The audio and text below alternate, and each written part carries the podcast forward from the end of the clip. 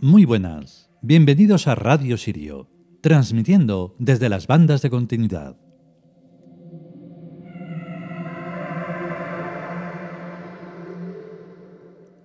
Pues aquí estamos con el segundo capítulo o segunda entrega, mejor dicho, de el libro de Renenet, que también llamamos Bajo el signo de Renenet y es como se va a titular, digamos, esta cosa, temporada o como se llame, en el podcast Radio Sirio, porque eh, es, ayer empezamos con el primer capítulo que tiene el sobretítulo de Azul. Y entonces, como para no hacerlo demasiado largo, después de Azul venía otro eh, como a la mitad del capítulo que es Bajo el signo de Renenet, que es como se sobretitula el libro en general, para hacer ya la referencia de la humildad y demás mm, valores que tiene el arquetipo. Entonces, bueno, pues hoy vamos a hacer eso, esa segunda parte del primer capítulo. Qué lío más grande, pero bueno, lo intento explicar para que se pueda comprender mejor. Ya en el siguiente capítulo tendrá otro nombre, será un color, y mm, irán cambiando, mm, pues eso, sobre colores y luces, porque es de lo que va en parte la vida.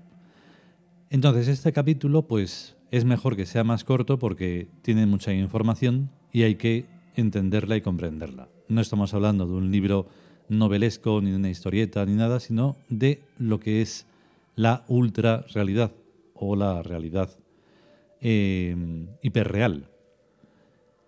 Da lo mismo. Vamos a escucharlo y ya está. Vamos con ello.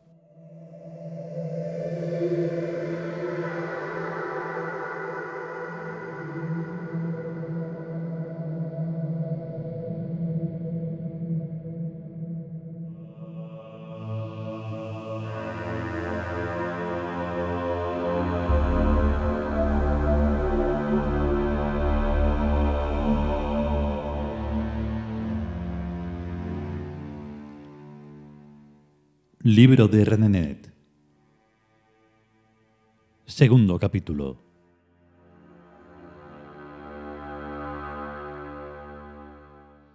Bajo el signo de Renenet.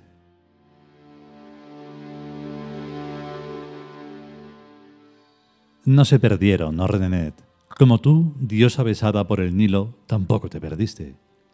Invocarte es un rito Allá, lejanamente entonces, entre los pétreos muros de los templos, musitaron tus sacerdotes sus voces y sus cánticos en aras a un lejano mañana que ya es hoy. Salve, oh diosa y señora de las riquezas del sol.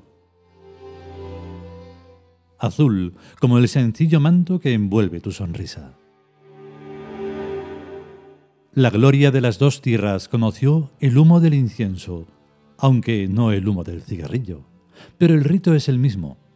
Salve, oh Renenet, diosa y señora de las riquezas del sol. Vuelve a mostrarnos tu sonrisa que jamás estuvo ausente. Los bajorrelieves muestran tus músicos. Hoy tenemos tocadiscos. E incluso un templo puede hacerse de cristal y aluminio, cosa inconcebible en los buenos viejos tiempos.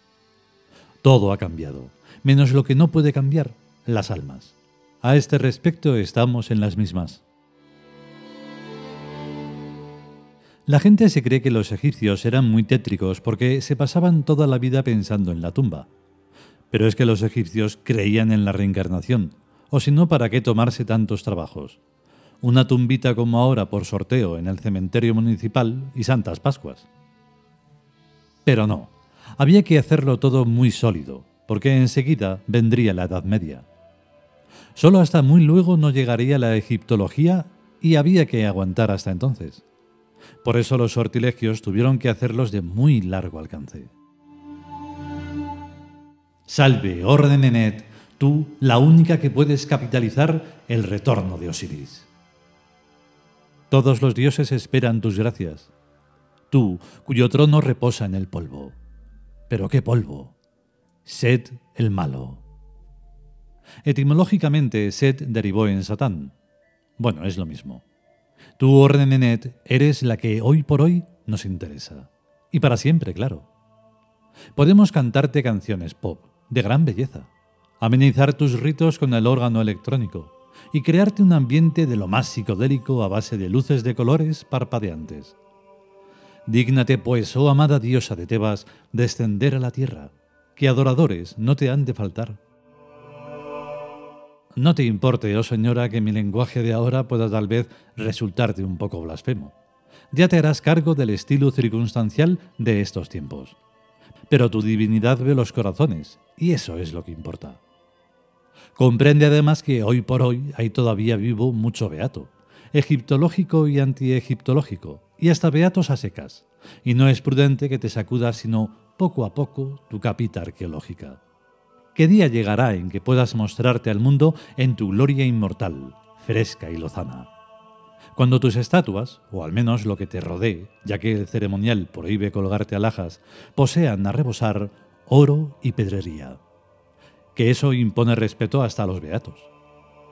Aunque lo más probable es que hablemos de tu humildad y pobreza, en base a tu sencillo manto azul.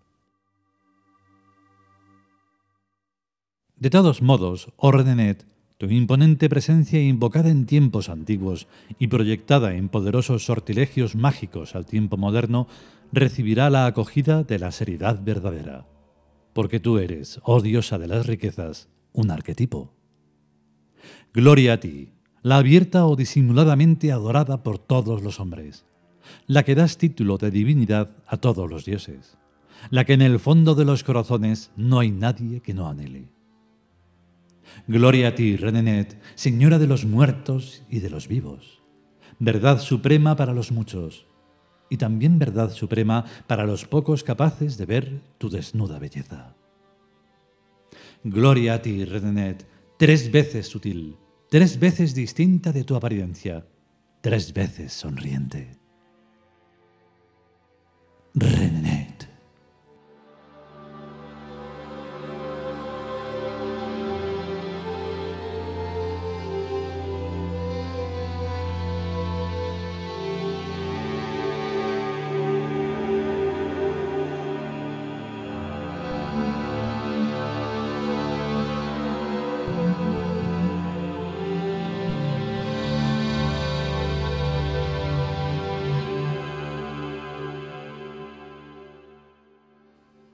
Y hasta aquí el capítulo dedicado a Renenet bajo el signo de Renenet.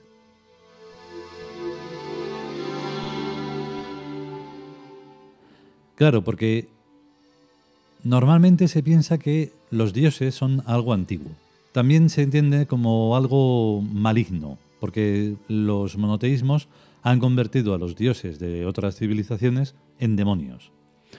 De tal forma que, claro, eh, se forma un mejunje que es de lo más mm, asqueroso. Y no es nada de eso. Lo que fueron demonios es lo que está ahora. ¿Vale? Hay que comprender eso.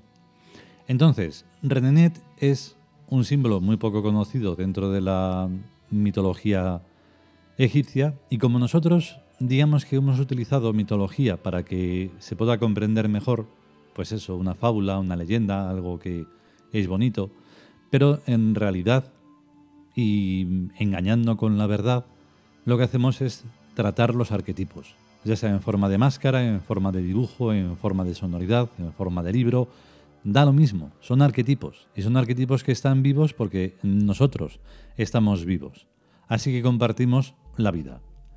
Todo lo demás, lo que se ha convertido en religión, en dogma y demás, eso es más que nada muerte, porque lo que te están diciendo es que estás, o sea, que estás más o menos vivo, pero que vas a morir, te vas a morir de asco y vas a ser polvo y no sé qué, y muerte y muerte y muerte. Y los dioses, la divinidad, los arquetipos son vida, todo el tiempo. Por eso cuando creemos en nuestro cuerpo infinito, el universo, estamos hablando de eso, de que la divinidad está recogida por cada uno que la consciente. Y ya está, no es nada más complicado. Luego ya que si cigarrillos, tocadiscos y luces y lo que sea de la época y de la moda, da lo mismo. Lo importante es mantener vivo el arquetipo. Y ya está.